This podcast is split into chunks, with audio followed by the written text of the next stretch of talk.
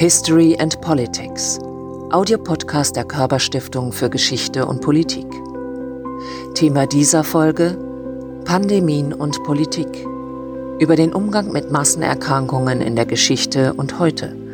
Mit Frank Ükötter, Umwelt- und Wissenschaftshistoriker an der Universität Birmingham und Buchautor. Im Gespräch mit Heiner Wember. Pandemien führten in der Geschichte zu massiven politischen und gesellschaftlichen Verwerfungen, denn aus Angst vor Ansteckung können Menschen irrational handeln. Frank Ükötter hat sich mit historischen Krankheitswellen auseinandergesetzt und sie auch untersucht als Umwelt-, Technik- und Landwirtschaftshistoriker. In der kommenden halben Stunde möchten wir mit ihm sprechen über Gesetzmäßigkeiten im Umgang mit Pandemien, über Erklärungsmuster für solche Krisen damals und heute und über Handlungsspielräume von Gesellschaften und Politik angesichts unsichtbarer und abstrakter Herausforderungen. Auch für den Umgang mit der Corona-Pandemie. Herzlich willkommen, Herr Üketer. Guten Tag. Welche Pandemien in der Geschichte sind denn für unsere Betrachtung besonders relevant?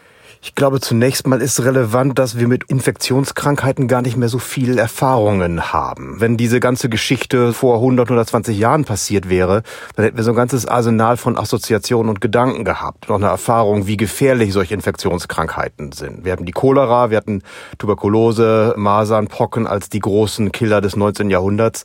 Das ist so ein bisschen aus unserem Gedächtnis verschwunden, jedenfalls in den westlichen Ländern. Und unsere Gesundheitsängste kreisen um andere Dinge, Kreislaufkrankheiten, Diabetes, Krebs.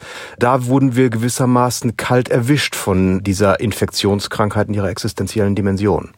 Jetzt haben wir wieder eine Pandemie. Was ist denn, wenn man es in der Geschichte betrachtet, ganz nah dran? Die Cholera, die Pocken, die spanische Grippe. Was ist heute relevant für die Pandemie, die wir gerade erleben?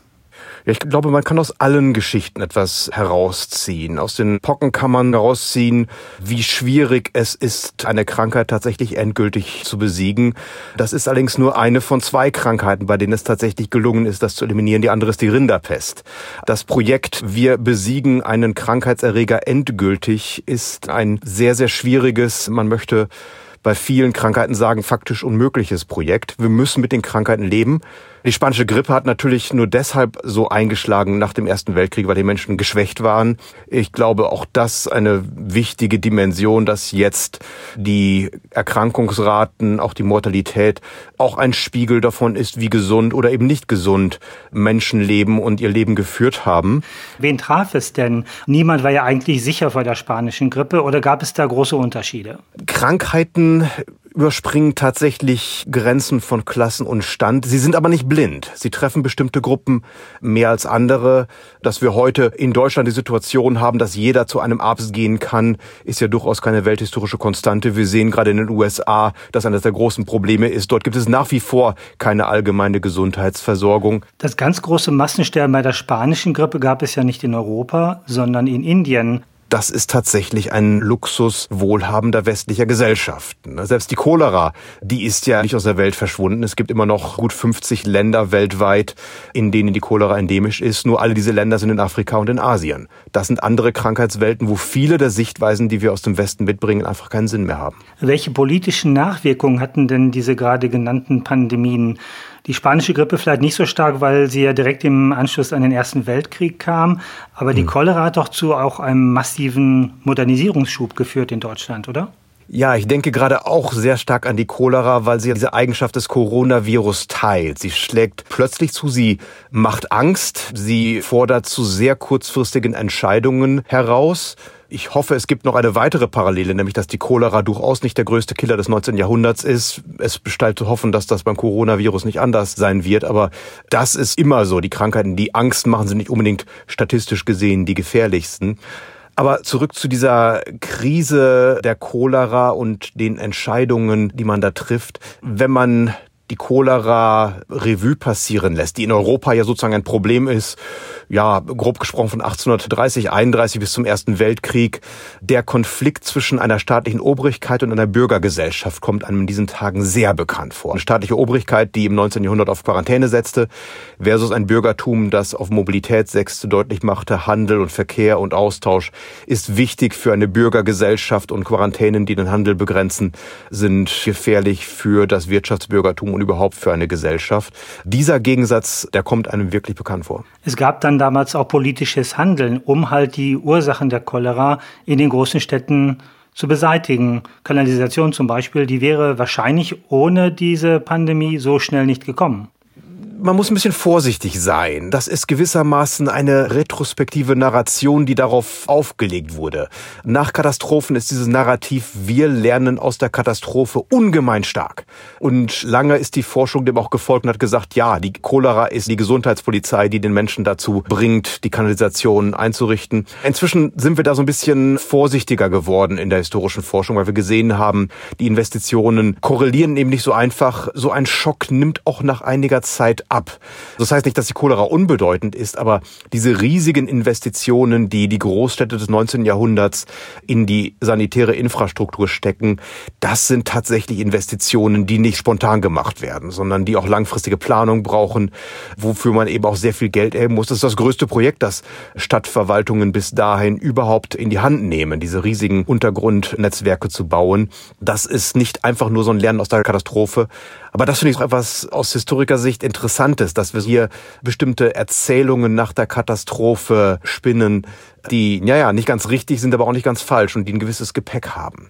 Bei der Cholera ist eines interessant, nämlich dass der Bau von Kanalisationen und vielleicht noch wichtiger Frischwasserversorgung, dass das gewissermaßen so der goldene Kompromiss ist. Ich habe gesagt, es gibt den Gegensatz des Staates, der Obrigkeit, die eben auf Quarantäne setzt, Soldaten mobilisiert. Es gibt die Stadt, vor allem das städtische Bürgertum, das den freien Handel will.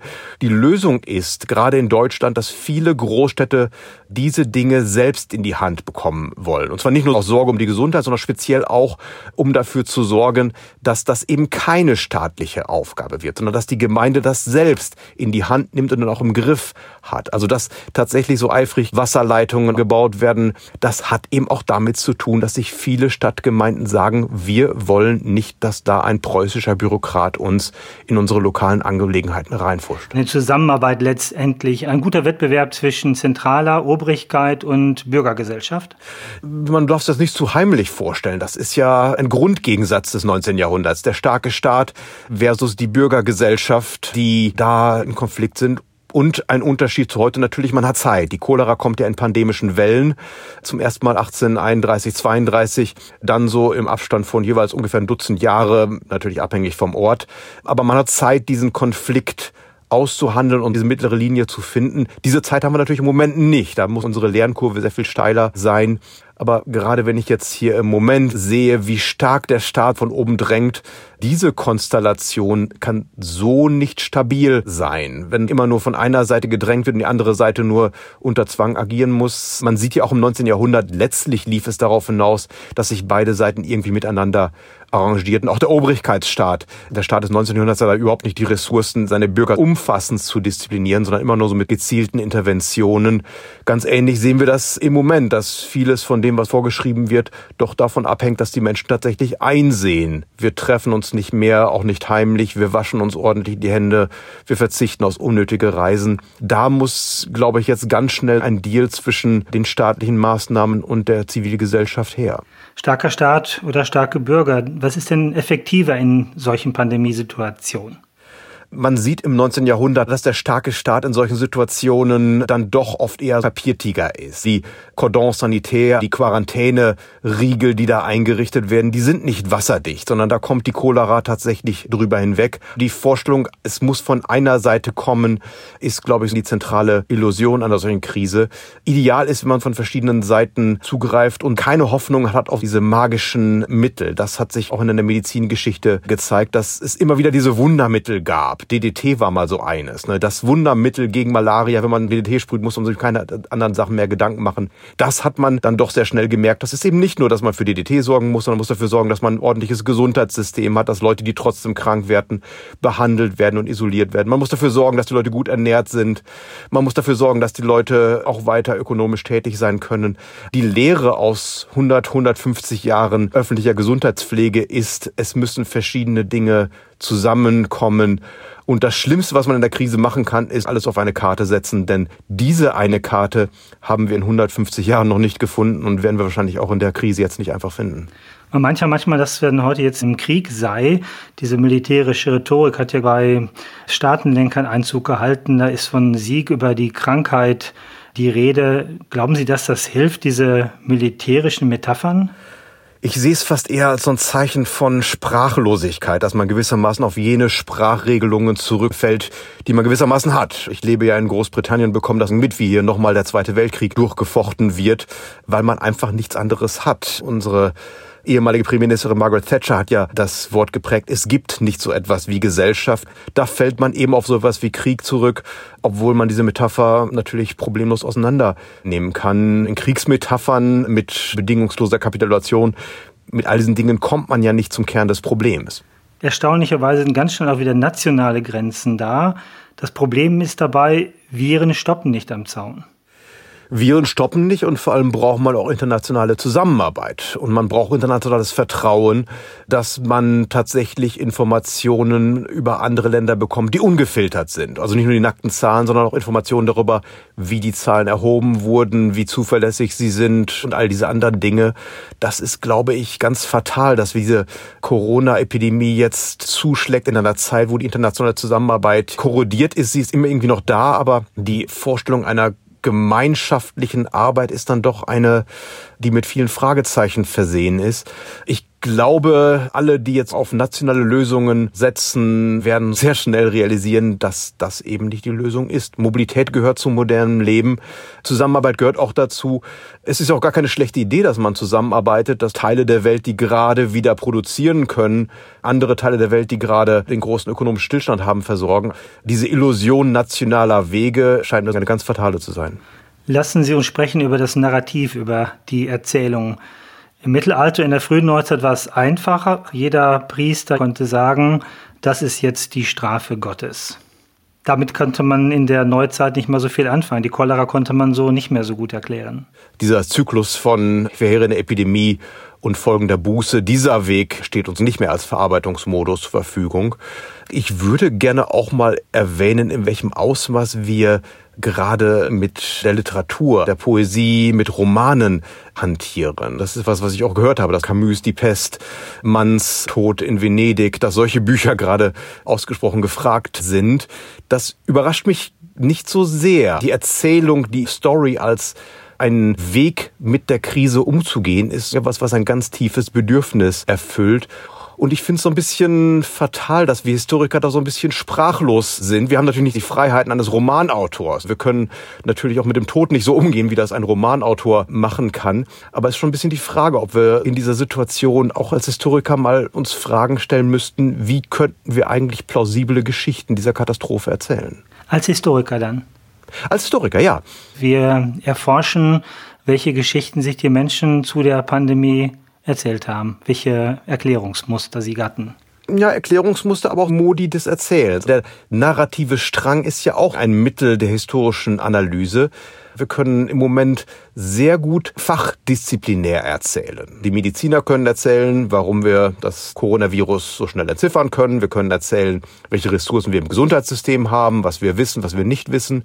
Die Wirtschaftshistoriker können erzählen, was das Ganze ökonomisch bedeutet. Sie können die Arbeitslosenzahlen, den Niedergang am Aktienmarkt analysieren. Die Kulturhistoriker können erzählen, wie bestimmte Gruppen, Menschen, die asiatisch aussehen, Diskriminierung erfahren haben, wie das ein ethnisches Stereotyping vorgenommen wurde. Alle diese Erzählungen können wir liefern. Das Problem entsteht, wenn wir das alles zusammenfügen. Und ich glaube, gerade in diesen Zeiten müssen wir sehen, es gibt tatsächlich nur eine Geschichte und nicht multiple Geschichten, die wir unabhängig voneinander erzählen können. Und das zusammenzuführen, diese eine Geschichte zu erzählen, ist, glaube ich, eine Herausforderung erster Güte. Steckt dahinter auch der Wunsch nach einem Heilsversprechen, danach, dass, wenn wir die Geschichte umfassend erzählen können, dass dann wieder ein heiler Zustand eintreten kann nach der Pandemie? So etwas wie Sinnstiftung ist tatsächlich etwas, was wir als Historiker liefern können. Können wir noch eine Geschichte erzählen, die aber zugleich aus mehreren narrativen Strängen besteht und auf verschiedenen Ebenen spielen muss. Das ist eine Herausforderung an unsere Erzählkunst. Es ist auch eine Absage an diesen postmodernen Mythos, je mehr Dimensionen man hat, desto mehr Optionen hat man. Dieses postmoderne Anything Goes, wenn sich so verschiedene Kausalreihen plötzlich miteinander verknüpfen, dann geht plötzlich nur noch ganz wenig. Dann sind wir plötzlich in einer Situation, wo wir von Tag zu Tag hangeln, aber nicht von einer Überfülle von Handlungsmöglichkeiten und Optionen reden, sondern vom genauen Gegenteil. Diese Geschichte zu erzählen, finde ich eine Herausforderung, eine Lektion und dass wir damit auch gewissermaßen Aufklärung im besten Sinne des Wortes leisten könnten. Das ist kein Halsversprechen, aber wenn wir am Ende dann doch ein bisschen besser wissen, wie unsere Situation aussieht und wie sie sich mit der Situation von anderen Menschen verhält, ich glaube, solche multidimensionalen, nicht linearen Geschichten zu erzählen, diese Herausforderung ist uns gerade in diesen Tagen als Historiker sehr lebendig vor Augen. Die Grippe, Herr Üketer, führt zu Fieber. Der Klimawandel tut noch nicht richtig weh. Sie haben sich als Historiker auch damit beschäftigt. Ist es eine Überforderung des Menschen, sich jetzt auf Probleme einzustellen, die vielleicht erst in 50 Jahren so richtig virulent werden? Sie sprechen etwas ganz Interessantes an. Wir haben die große Geschichte der großen Herausforderungen, Klimawandel natürlich als eine der wichtigsten Herausforderungen des 21. Jahrhunderts. Und wir haben die Einzelschicksale. Und von denen werden wir gerade förmlich überflutet. Dass wir eine riesige Welle haben von einzelnen Schicksalen, Erzählungen von Ärzten, von Entscheidungsträgern, von Kranken, von Menschen, auch die Angehörige verloren haben. Was mir so ein bisschen fehlt, ist die Geschichte dazwischen. Und ich glaube, die Geschichten, die mittlere Reichweite haben, die von Gruppen handeln, von Schicksalen handeln. Diese Geschichten, tja, die lohnen sich erzählt zu werden. Eint der gemeinsame Feind, in diesem Fall Covid, die Gesellschaften oder treibt er den Egoismus voran und treibt die Gesellschaften eher auseinander? Man kann solche Epidemien immer als so ein Test für Gesellschaft sehen und auch für gesellschaftlichen Zusammenhalt im Moment natürlich auch gerade, was den generationellen Zusammenhalt betrifft. Jeder hat in den letzten Tagen sich Gedanken darüber gemacht, wo das eigene Alter einen in der Risikokategorie verortet und je jünger man ist, desto weniger groß ist die Gefahr. Ob man sich trotzdem die Hände wäscht, aber trotzdem darauf verzichtet, sich zu treffen und mal für ein paar Tage oder Wochen zurückzieht, das ist eben auch eine Frage, gibt es tatsächlich noch so etwas wie Gesellschaft? Da werden wir in ein paar Wochen und vielleicht Monaten etwas mehr wissen. Ihr neues Buch kommt im September heraus und heißt Im Strudel. Das macht ja nicht gerade viel Mut, solch ein Titel. Es ist eigentlich dieser Versuch, mal eine Erzählweise zu finden, eben nicht linear zu erzählen, mehrere Erzählstränge zu verfolgen und dann vor allem zu sehen, wie sich diese Erzählstränge miteinander verknüpfen und wie dann unsere Handlungsmöglichkeiten ja in mancher Hinsicht größer werden, aber in mancher Hinsicht auch kleiner werden. Worum geht es denn in diesem Buch Im Strudel? Gibt es einen Untertitel?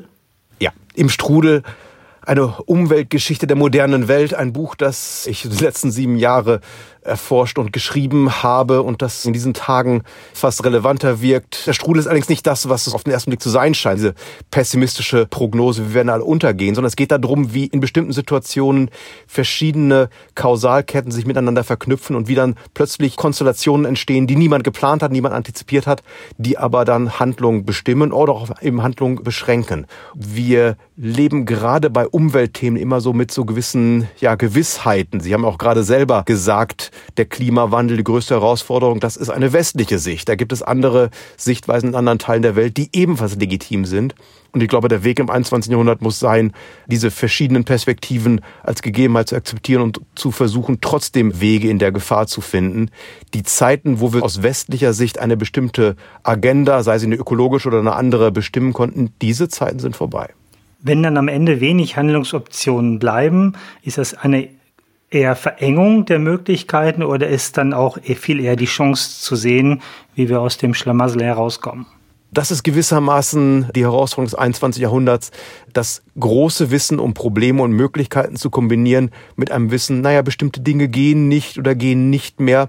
Und man kann, glaube ich, bessere, zielgerichtetere Politik betreiben, wenn man sich diese Ausgangsbedingungen erst einmal eingesteht und dann nicht mit so einem naturwissenschaftlich-technischen Optimismus, wir kriegen das jetzt schon irgendwie wieder hin, die Fehler der Vergangenheit wiederholt. Bleiben Sie in Ihrem Buch im Strudel auf einer theoretischen Ebene oder wagen Sie auch eine Prognose, wie dann nach einer Handlungsoption aussehen könnte? Die haben nicht mehr diese strahlenden Optimismus, den wir vielleicht mal gehabt haben, dass wir sagen konnten, ein Staudamm ist das Ende aller Wassersorgen oder DDT ist das Ende aller Insektenprobleme. So einfach ist die Welt nicht mehr, aber dafür haben wir eine Menge gelernt darüber, dass man mit DDT und vielen anderen Dingen tatsächlich Malaria in den Griff bekommen kann, dass man gesündere Menschen schaffen kann, wenn man klüger angeht als in vergangenen Zeiten. Die Umweltgeschichte ist da auch eine Lektion darüber, dass man eben auch verantwortlich handeln kann, aber eben erst dann verantwortlich verantwortlich handeln kann, wenn man sich frei macht von irgendwelchen einfachen Lösungen. Ich höre aus Ihren Worten, an Kooperation kommt kein Mensch vorbei. Ja, ich glaube, niemand hat die eine Lösung, aber viele Menschen haben einzelne Lösungen im Moment und können auch gerade im privaten Bereich ihre Anpassungen haben. Wir werden, wenn wir eines Tages die Geschichte des Coronavirus erzählen, dann werden wir auch etwas darüber erfahren, wie wir als europäische Gesellschaft, als britische Gesellschaft, als bundesdeutsche Gesellschaft im Jahre 2020 ausgesehen haben. Und ob das eine gute oder eine triste Bilanz sein wird, das bleibt abzuwarten. Wir brauchen wahrscheinlich auch für die Umweltpolitik, wenn wir uns mal von dem Coronavirus lösen, auch Erzählungen. Mein erstes Bild, was mir da kommt, ist, in einer Windkraftanlage kann man wirklich den technischen Fortschritt, Fortschrittsbegeisterung sehen. Man kann es aber auch für den Untergang der Heimat halten, wenn man es optisch betrachtet, für einige zumindest. Brauchen wir da gemeinsame Erzählungen, wo wir hinwollen, auch in der Umwelt-, Energie- und Wirtschaftspolitik? Wir brauchen Erzählungen, aber ich glaube, auch das ist so ein Fall, dass wir mit einem Erzählstrang da nicht auskommen. Wenn wir zum Beispiel Windkraftanlagen sehen, wenn wir das nur durchdrücken mit dem Narrativ, wir müssen den Klimawandel stoppen, dann endet man sehr schnell in so einer monomanischen Boniertheit, mit der man dann tatsächlich die Gegenkräfte geradezu herausfordert.